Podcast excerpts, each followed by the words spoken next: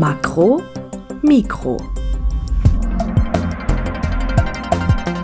Podcast der Österreichischen Akademie der Wissenschaften.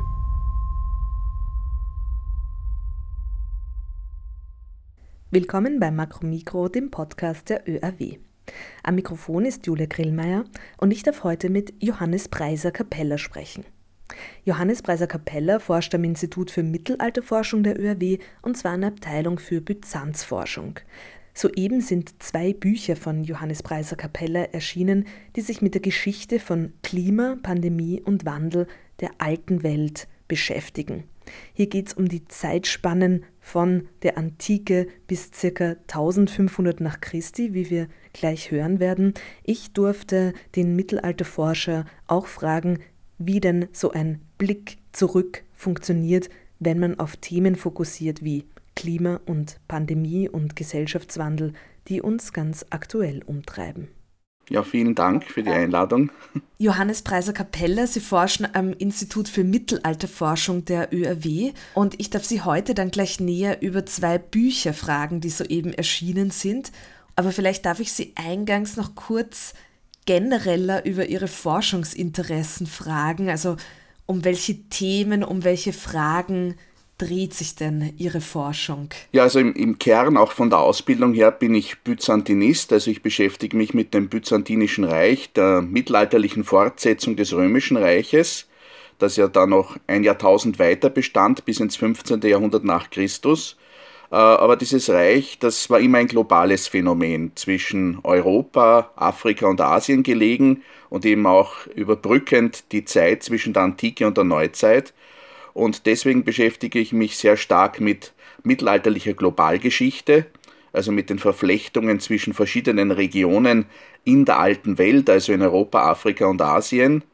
Verwende dazu auch Methoden der Netzwerkanalyse, also aus der modernen Sozialforschung auch aus dem Bereich der Digital Humanities und beschäftige mich dabei eben auch mit anderen Phänomenen, also nicht nur Mobilität von Menschen, sondern auch andere Phänomene, die nur global erfasst werden können. Und dazu gehört eben auch die Klima- und Umweltgeschichte, weil natürlich das Klima immer ein, ein globales Phänomen ist, beziehungsweise eben auch die Verbreitung von Seuchen und Pandemien, die auch nur im globalen Rahmen verstanden werden können. Also der Ausgangspunkt ist das Byzantinische Reich, aber dann gehen meine Forschungsinteressen in die gesamte Welt, wenn man so möchte, soweit sie eben damals schon den Menschen bekannt war. Ah, sehr spannend, da sind wir eigentlich eh schon gleich bei den soeben erschienenen Büchern. Die hängen ja zusammen, es sind sozusagen zwei Bände, aber als eigenständige Bücher herausgegeben im Mandelbaum Verlag. Und das erste sozusagen trägt den Titel Die erste Ernte und der große Hunger, Klimapandemien und der Wandel der alten Welt bis 500 nach Christus. Das heißt, die Bücher hängen zusammen, aber schauen sich unterschiedliche Zeitspannen an, dieses erste bis 500 nach Christus. Und die erste Ernte, das bezieht sich auf die ersten Gesellschaften, die Landwirtschaft betrieben haben. Richtig, wo äh, setzen Sie denn da an, diese Geschichte zu erzählen? Also eigentlich ist es eine Geschichte, die vor 10.000 Jahren beginnt. Das ist zum einen eine Zeit des dramatischen Klimawandels, das ist das Ende der letzten Eiszeit und dann eben der Beginn der ersten Gesellschaften, die Ackerbau betreiben, die Viehzucht betreiben.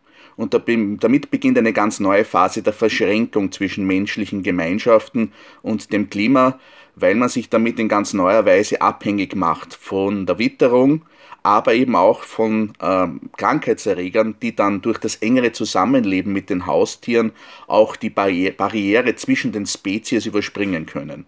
Also das ist ein ganz einschneidendes Ereignis, das eigentlich die Grundlage bildet für alles, was dann in den Jahrtausenden danach kommt. Trotz der Probleme, die das auch bringt, also im Hinblick auf die Verwundbarkeit gegenüber Missernten oder gegenüber Seuchen, wachsen dann diese Agrargesellschaften im Laufe der nächsten Jahrtausende sehr schnell. Also obwohl diese frühen Agrargesellschaften eben sehr oft beeinträchtigt wurden durch klimatische Schwankungen oder auch durch Seuchenausbrüche, wuchsen sie im Laufe der Jahrtausende sehr viel rasanter als etwa benachbarte Gesellschaften, die weiterhin auf äh, Jagd und Sammeln von Früchten basierten. Und es kam dann zu einer Verdichtung, wenn man so will, im vierten Jahrtausend vor Christus, wo dann auch die ersten komplexen Staaten entstehen, in Ägypten, in Mesopotamien. Und ab dann beginnt eigentlich intensiver die Betrachtung auch im ersten Band, wo dann diese Entwicklungen immer für Phasen, wo es eben zu stärkeren klimatischen Schwankungen kommt oder wo auch Pandemien beobachtet werden können, äh, wo das eben dann verglichen wird. Also sowohl diachron für einzelne Regionen, eben Ägypten, Mesopotamien, den Mittelmeerraum, China, aber eben auch dann im Vergleich zwischen diesen Gesellschaften, wie diese Gesellschaften auf ähnliche klimatische Schwankungen, die global beobachtet werden können, unterschiedlich reagieren. Das ist eigentlich so das Generalthema in den gesamten zwei Bänden, die eben der erste Band das Altertum über Jahrtausende betrachten und dann der zweite Band vor allem das Mittelalter. Genau, der zweite Band, der trägt dann den Titel Der lange Sommer und die kleine Eiszeit und der beleuchtet dann die Zeitspanne zwischen 500 bis 1500 nach Christus. Und auch hier eben dieser Untertitel oder dieser Fokus auf Klimapandemien und der Wandel der, der alten Welt. Also äh, wie Sie auch gerade ausgeführt haben, das hat natürlich dann auch einen ganz krassen gesellschaftlichen Wandel, ähm, auch gesellschaftssystemischen Wandel hervorgebracht. Was sind denn, Sie haben jetzt gerade so die Hauptaspekte dieser ersten Zeitspanne umrissen und im zweiten Band, was steht da dann so im Vordergrund? Also der zweite Band beginnt eigentlich nach dem Zusammenbruch der großen Imperien der Antike, also des Römischen Reiches im Mittelmeerraum, in Westeuropa und des chinesischen Kaiserreiches der Han im dritten Jahrhundert nach Christus in Ostasien. Und von dort ausgehend werden dann die Gesellschaften im Mittelmeerraum und in Europa in ihrer weiteren Entwicklung beobachtet, beziehungsweise auch dann im Vergleich dazu vor allem das, der chinesische Raum, also Ostasien. Und äh, die Geschichte wird dann eigentlich fortgeführt bis zu dem, was man normalerweise als den Beginn der europäischen Expansion betrachtet, also das Zeitalter der Entdeckungen, wobei aber eben klar wird, dass es da eben schon Vorbedingungen gibt, die auch verbunden werden können mit einer relativ günstigen Klimaphase zwischen dem 10. und dem 14. Jahrhundert, die aber dann endet mit der Katastrophe, wenn man so möchte, des schwarzen Todes, der Pest und auch dem Beginn der kleinen Eiszeit. Und wo es ja eben auch dann Unterschiede sichtbar werden, wo eben dann aus Westeuropa die Gesellschaften beginnen zu expandieren und auch Teile ihrer ökologischen Kosten outzusourcen, könnte man sagen, nach Übersee. Das beginnt auch schon vor im Mittelalter, wo eben dann Plantagen angelegt werden im Mittelmeerraum und diese Praktiken werden dann übernommen für die Expansion über den Atlantik, während aber eben dann in China im 15. Jahrhundert nach einer Zeit großer Seereisen man beschließt, nicht mehr nach Übersee zu expandieren.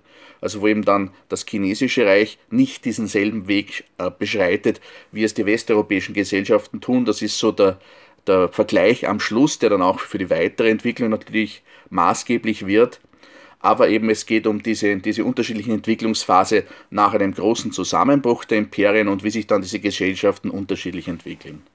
Mhm, mhm. Ja, also abgesehen davon, dass das ja einerseits um sehr große Zeitspannen geht, aber dann auch um irrsinnig große Bereiche der Welt, also in geografischer Hinsicht. Sie haben es schon angesprochen, Sie auch diese Bezeichnung des Global, der Globalgeschichte, also diese Zusammenhänge nicht nur auf einen, ähm, auf einen geografischen Bereich zu fokussieren, sondern diese Zusammenhänge darzustellen.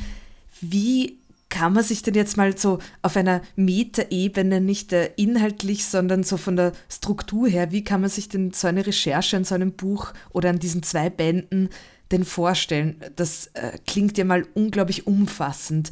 Was für Materialien liegen denn da so auf Ihrem Schreibtisch? Sind das hauptsächlich äh, bestehende historische Quellen, die schon aufbearbeitet wurden? Hm, sind das vielleicht auch andere Materialien? Wie, wie kann man sich das, diesen Fundus sozusagen vorstellen? Also Voraussetzung natürlich ist dafür, dass man sich mit sehr vielen anderen Kollegen, Kolleginnen und Kollegen austauscht. Also ich kann nicht alle diese Sprachen lesen, ich kann nicht alle diese Regionen in gleicher Weise überblicken, wie es für mein Spezialgebiet der Fall ist. Also seit mehreren Jahren, die Arbeit an diesem Buch beginnt eigentlich 2014, äh, war es mir möglich, immer wieder mit Kolleginnen und Kollegen, mit Expertinnen und Experten von verschiedenen Wissenschaftsbereichen mich auszutauschen, auch im Ausland, mit einem längeren Aufenthalt in Griechenland, mit mehreren Reisen in die USA, zuletzt 2019 auch nach Japan. Und da geht es nicht nur um den Austausch mit Archäologinnen und Archäologen und Historikerinnen und Historikern, sondern auch gerade mit Expertinnen und Experten aus dem Bereich der Naturwissenschaften, weil die uns eigentlich die äh, neuesten Daten und den größten Zuwachs an Daten bescheren. Ein Pionier dieser Umweltgeschichtsforschung, der Schweizer Christian Pfister, hat das genannt die Archive der Gesellschaft. Das ist das, was der Historiker auswertet, also die historischen Quellen, die Berichte, die Augenzeugenschilderungen und demgegenüber stehen die Archive der Natur. Das sind also Daten, die über frühere klimatische und umwelthistorische Bedingungen Auskunft geben, aber jetzt auch verstärkt in den letzten Jahren paläogenetische Daten, die es erlauben, frühere Krankheitserreger zu identifizieren. Und diese beiden Archive versuche ich in dem Buch miteinander zu verknüpfen, eben für die Regionen, die mich besonders interessieren oder wo ich auch eine größere Expertise mir aneignen konnte. Und in der Verknüpfung zwischen diesen schon seit längerem bekannten historischen Daten und diesen neuen naturwissenschaftlichen Daten ist es möglich, dieses komplexe Wechselspiel zwischen Klima und Pandemien und gesellschaftlichen Veränderungen in einer neuen Art und Weise zu betrachten.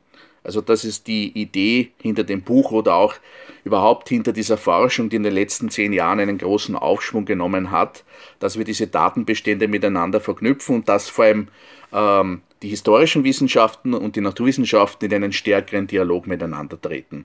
Nur damit ist es möglich, dann auch solche größeren Räume oder auch solche Entwicklungen über so lange Zeit zu überblicken und miteinander zu vergleichen. Mhm, ja, das, das leuchtet ein.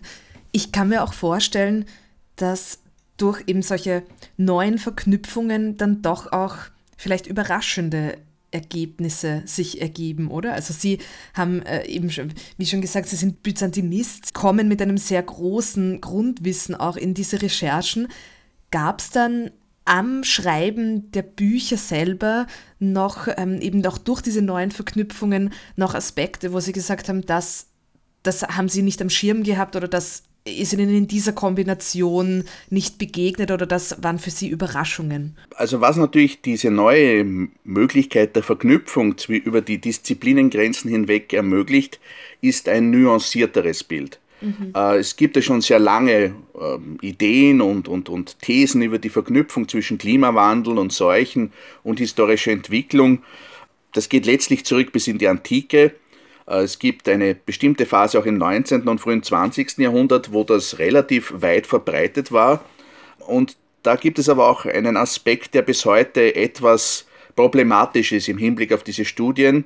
Das sind zum einen klimadeterministische Deutungen, die davon ausgehen, dass eigentlich das Klima äh, oder die, die naturräumlichen Veränderungen eigentlich das sind, was die Entwicklung vorantreibt. Also die Gesellschaften reagieren immer nur auf Katastrophen und die bestimmen eigentlich das historische Geschehen. Äh, relativ linear und relativ vereinfachend sind diese Thesen und die findet man eigentlich auch bis heute, also auch oft dann in Vereinfachungen von solchen Ergebnissen in den Medien, wo es eben dann heißt, diese Dürre hat eine Migration verursacht oder hat zum Zusammenbruch äh, dieser Zivilisation beigetragen. Das ist die, die eine Problematik und die andere ist, wenn man so will, innerhalb der historischen Wissenschaften, dass über mehrere Jahrzehnte diese Aspekte äh, fast nicht beachtet wurden. Also man hat versucht, das Soziale nur aus dem Sozialen zu erklären, also das Naturräumliche, die, äh, das Klima, die Krankheitserreger, die spielten keine große Rolle oder waren eben nur kurze Extremereignisse, denen man aber keine besondere langfristige Wirkung zugeschrieben hat. Und zwischen diesen beiden Extremen, also dass man sagt, das ist nur das Klima oder das Klima spielt überhaupt keine Rolle, da spielt sich jetzt viel von dieser neueren Forschung ab. Und das war für mich auch immer wieder überraschend, äh, wie viel man auch dann von etablierten Ideen eigentlich ähm, über, über Bord werfen muss. Also dass es hier zu in bestimmten Phasen, dass hier das Klima eine ganz große Rolle gespielt hat oder dass das immer in einer bestimmten Art und Weise stattfindet, sondern gerade wenn man zum einen die naturwissenschaftlichen Daten liest, aber auch dann noch einmal sich die Quellen anschaut, wird klar, wie unterschiedlich auch Gesellschaften hier solche klimatischen Veränderungen verarbeiten und dass eben eine Zeit, die traditionell als der Zusammenbruch gedeutet wird, also etwa die, das Ende des Alten Reiches in Ägypten am Ende des dritten Jahrtausends vor Christus, dass sie die neuere Forschung sehr viel deutlicher machen kann, dass das jetzt nicht nur ein Unglück war, dass da auch verschiedene Regionen davon profitieren konnten, die eben dann in unterschiedlicher Weise auch eben hier etwa auf einen Rückgang der Nilfluten eingegangen sind, dass wir also sehr viel genauer reinschauen müssen, also vom globalen auch dann in die Mikrostrukturen, in die regionalen Unterschiede und dass ja dann deutlich wird, dass es hier nicht die, den einen Mechanismus gibt, also dass, äh, wenn man so will, günstiges Klima, wenn es viel regnet oder wenn die Sommer äh, relativ angenehm sind und, und, und gute Temperaturen bieten, dass das immer dann zu einem gesellschaftlichen Blüte Phänomen führen würde oder umgekehrt, dass widrige Klimabedingungen immer automatisch zum Zusammenbruch von Gesellschaften führen. Also dieser einfache Mechanismus funktioniert nicht und das war für mich das Überraschende, wie viel auch da von diesen vereinfachenden Szenarien noch herumschwirren, auch nach wie vor publiziert werden, werden. Und wenn man sich das dann genauer anschaut, dass man das doch dann mit einem sehr viel nuancierteren Bild ähm, kontrastieren kann und zeigen kann, wie komplex eigentlich immer auch jeweils dieses Wechselspiel stattfindet. Mhm, mhm. Ja, das ist sehr spannend und äh, führt mich eigentlich auch gleich zu meiner nächsten Frage, nämlich habe ich mich gefragt, Sie arbeiten natürlich schon länger an diesem Buch, als es Corona in unserem Leben gibt. Vielleicht nicht länger, als es Klimawandel in unserem Leben gibt. Das beschäftigt ja quasi äh, die westlichen Gesellschaften jetzt auch schon länger. Aber wie ist denn das für Sie in dieser heutigen Situation sozusagen zurückzublicken und sich mit Klimawandel und Pandemie Themen, die uns aktuell so stark betreffen und die quasi in einer heutigen und vielleicht auch sehr kurzfristigen Perspektive so, so ständig gerade uns vor Augen sind, wie ist denn das in so einer heutigen Situation auf diese Themen in dieser historischen Perspektive zu schauen? Ja, also wie erwähnt, habe ich das Buch oder die Arbeit daran vor sieben Jahren begonnen. Also da war von Corona noch nichts zu sehen. Also schon von den Viren, aber jetzt nicht von der konkreten Situation. Der Klimawandel hat natürlich schon eine Rolle gespielt in der medialen Diskussion. Und die entscheidende Phase, also wenn man so will, die Schlussphase, in der ich dann die beiden Bände niedergeschrieben habe, die waren dann eigentlich von Corona sehr stark bestimmt. Also das startet mit dem ersten Lockdown letztes Jahr im März und die letzten Zeilen wurden dann schon während des zweiten Lockdowns im November geschrieben. Und es wäre unsinnig zu behaupten, dass mich das natürlich nicht beeinflusst hat im, im Schreiben oder auch noch einmal in dem, was ich mir überlegt habe, wie ich diese vergangenen Phänomene deuten kann. Es ist natürlich für einen Historiker überraschend, äh, wie schnell man doch Parallelen auch wieder finden kann. Eine, die mich besonders überrascht hat, ist dass auch in einer Zeit, wo man eigentlich ganz klar einen solchen Erreger bestimmen kann, wo wir quasi ein Fahndungsfoto haben des Virus, im Gegensatz zu den Zeiten vor 200 oder mehr Jahren, also vor dem Zeitalter der Mikrobiologie im zweiten, der zweiten Hälfte des 19. Jahrhunderts, war man sicher komplett unklar, woher diese Krankheiten kommen und es kursierten alle möglichen Theorien. Und da konnte man sagen, okay, dass die Menschen dann damals zu irgendwelchen überirdischen Erklärungen gegriffen haben oder zu Verschwörungsspekulationen ist vielleicht weniger ein Wunder, weil wirklich auch die Wissenschaft keine Antwort bieten konnte. Und dann passiert aber in einer Zeit, wo man, wie gesagt, den Erreger eindeutig identifizieren kann, genau dasselbe. Dass sehr viele Menschen auch dann zurückgreifen auf eher abwegige Erklärungsmuster, eben bis hin zu Verschwörungsspekulationen, dass man sogar in Frage stellt, dass es die Krankheit gibt, da habe ich mir gedacht, dass das vielleicht auch mit dem sehr kurzen Gedächtnis äh, der Menschen zu tun hat. So etwas wie diese Pandemie hatten wir seit 100 Jahren nicht mehr. Also nicht in dieser, dieser Vehemenz. Das letzte Mal wäre die spanische Grippe am Ende des Ersten Weltkriegs gewesen. Und das liegt aber so weit zurück, beziehungsweise ist auch die, die spanische Grippe durch das Ende des Ersten Weltkriegs erinnerungstechnisch etwas überlagert worden, dass so habe ich den Eindruck, die Menschen sich gar nicht mehr erklären konnten, dass es so etwas geben kann. Ähm, aber wie ich in den beiden Bänden eigentlich zeige, ist es eine Konstante menschlicher Gesellschaften seit Jahrtausenden, dass es zu solchen pandemischen Ausbrüchen kommt, gerade auch wenn Erreger die Barriere zwischen den Spezies, zwischen Wildtieren, Haustieren und dem Menschen überspringen, dass das ein ständiger Begleiter der menschlichen Geschichte ist. Und dass es eben nichts, wenn man so will, Verwunderliches oder Absonderliches ist, dass auch das wieder passiert, gerade in einer Zeit verstärkter globaler Verschränkung. Und auch das wird im Buch klar, dass wir gerade in solchen Phasen, wo Regionen stärker miteinander vernetzt sind, wo auch Menschen in neue Ökozonen vorstoßen, dass es dann auch immer ganz besonders zu solchen äh, pandemischen Ausbrüchen und Verbreitungsphänomenen kommt, dass das eigentlich nichts Verwunderliches sein sollte, aber es eben so viele Menschen doch so verblüfft oder aus dem Konzept bringt, dass sie sagen können, das kann nicht so sein wie das, was uns die Wissenschaft erklärt, da muss was anderes dahinter stecken, eine Verschwörung oder sonst irgendetwas. Und das ist für mich so, eigentlich war das besonders Überraschende, wenn ich jetzt so die letzten Monate überblicke. Ja, ja. Ich meine, wir sind ja neugierige Wesen und solche historischen Studien haben selbstverständlich einen intrinsischen Wert, also einen Wert an sich. Aber man sagt ja auch oft, dass der Blick auf die Geschichte uns helfen kann, das heute zu denken und äh, gerade in Bezug auf Klima, aber jetzt auch, wie Sie ausgeführt haben, auf Pandemie und Gesellschaftswandel, ähm, ist das ja sicherlich so, dass man dann in bestimmten Aspekten, wenn man Ihre Bücher jetzt liest, die zwei Bände, quasi auf diese eigene Situation im Heute zurückgeworfen ist, zumindest im Nachdenken. Das äh, kann ich mir sehr gut vorstellen. Vielleicht darf ich Sie abschließend noch äh, zwei Dinge fragen, die sich natürlich schon unterscheiden, aber die gewissermaßen miteinander verwandt sind, so wie ich das sehe, nämlich verwandt in einer bestimmten Offenheit. Und das sind ähm, einerseits Interdisziplinarität und andererseits Wissenschaftskommunikation.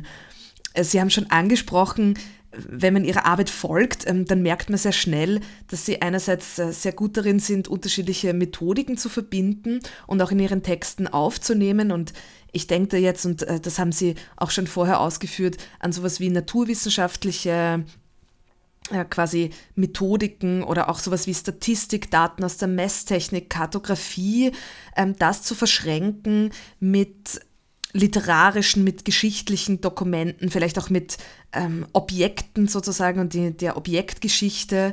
Ähm, und andererseits liegt ihnen auch sehr viel an der Vermittlung ihrer Arbeit. Also das ist zumindest mein Eindruck oder ich denke, ich denke, den gewinnt man sehr schnell, wenn man ihnen zum Beispiel auf Twitter folgt, wenn man ihre Blog-Einträge liest, wenn man auch sieht, sie machen auch sehr gern bei sowas mit wie der Kinderuni, also auch solche Vermittlungs ähm, für unterschiedliche Generationen.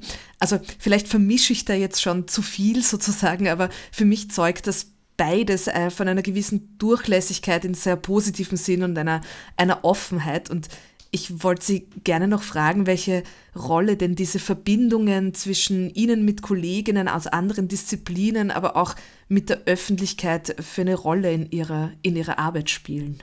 Also das ist eigentlich eine ganz richtige Beobachtung, die Sie da machen, dass das eigentlich eng zusammenhängt. Denn sobald ich mit Spezialistinnen und Spezialisten aus anderen Disziplinen spreche, muss ich ja auch bereit sein, mein Thema so darzustellen, dass es auch der versteht, der jetzt nicht jahrelang das studiert hat, was ich studiert habe. Ähm, und dasselbe ist richtig, wenn ich äh, in die Wissenschaftskommunikation gehe und das etwa in der Kinderuni oder auf der Volkshochschule versuche zu vermitteln. Also das sind ähnliche Techniken, die man sich da erwerben muss, dass man eben aus der eigenen Blase, die besteht ja auch in der Wissenschaft, und aus der eigenen Fachterminologie rausgeht und das eben sowohl Kolleginnen und Kollegen aus anderen Disziplinen versucht zu vermitteln, als auch eben dann einer breiteren Öffentlichkeit. Und das ist für mich auch ganz zentral, weil es zum einen nur auf dieser Grundlage möglich ist, diese Art von Forschung oder diese Themen zu äh, untersuchen, die mich interessieren. Da brauche ich eben die Spezialistinnen und Spezialisten für andere Regionen oder eben aus den Naturwissenschaften. Und zum anderen aber auch, dass das, was mich so interessiert, äh, ich mich vorher, wenn das auch andere interessiert das braucht jetzt nicht unbedingt nur darum gehen, dass man sagt, Forschung muss relevant sein, aber wie Sie auch gesagt haben, als neugierige Wesen, äh, ich habe das immer wieder erlebt, dass eben gerade auch Kinder, Schülerinnen und Schüler, aber eben auch dann Erwachsene immer wieder unheimlich interessiert sind an dem, was man dann eben an neuen Erkenntnissen finden kann. Und das ist auch eine Befriedigung, die oft über das hinausgeht, äh, einen Fachartikel zu schreiben, da muss man sich keinen Illusionen hingeben, den lesen vielleicht ein paar Dutzend Kolleginnen und Kollegen, aber wenn man hier doch ein breiteres Publikum erreicht, vor allem wenn es dann auch um konkrete aktuelle Probleme geht, wo man vielleicht sagen kann, ja, aber in der historischen Perspektive gab es so etwas Ähnliches schon, dann ist das durchaus ein, ein Aspekt, der, der mich besonders freut, auch in, in dem, was, was, was ich machen kann in der Forschung. Mhm, mhm. Ja, ich glaube, in diesem Sinn kann man ja auch Ihre Bücher empfehlen, diese zwei aktuellen Bände, die wir jetzt besprochen haben, weil die sind ja auch sozusagen zwar natürlich schon facheinschlägig und fundiert und aus einer sehr langjährigen Recherche herausgehend, aber doch auch so geschrieben, dass man sozusagen als, als interessiertes Publikum das lesen kann, richtig? Das war auf jeden Fall das Ziel. Also die, die Bände sind nicht nur für, für, für Spezialistinnen und Spezialisten geschrieben. Äh, ich gehe auch davon keinerlei Vorkenntnissen aus, sondern ich versuche hier ein Panorama zu entwerfen, äh, das auch zum einen natürlich erklärt die Methoden, die Konzepte, die dahinter stehen, aber dann eben auch an einzelnen Quellenbeispielen zeigt, okay, wie interpretieren wir die Dinge, wie wurden Dinge auch in der Forschung gedeutet, was kann man daran kritisieren, was kann man davon übernehmen, also wo man auch so ein bisschen über die Schulter schauen kann, wie der Historiker arbeitet. Und äh, die beiden Bände, in einem einleitenden Kapitel spreche ich auch davon, äh, dass solche Extremphänomene, klimatische Veränderungen, Seuchen auch eine Art Laborsituation bieten, wo Gesellschaften ähnlichen Problemen ausgesetzt sind, aber dann unterschiedlich reagieren. Und in dieses Labor möchte ich auch die Leserinnen und Leser sehr gern mitnehmen. Ja, wunderbar. Ja, wir verlinken natürlich die Bücher in den Informationen, in den Texten rund um diesen Podcast. Vielen herzlichen Dank für das Gespräch und die Ausführungen zu diesen beiden Büchern und Ihre Forschung im Allgemeinen. Ja, vielen herzlichen Dank für das Gespräch und für Ihr Interesse. Das war Makromikro, der Podcast der Österreichischen Akademie der Wissenschaften. Heute im Gespräch mit Johannes Preiser Capella über seine Bücher Die erste Ernte und der große Hunger sowie Der lange Sommer und die kleine Eiszeit, die soeben im Mandelbaum Verlag erschienen sind. Julia Grillmeier sagt vielen Dank fürs Zuhören und auf bald.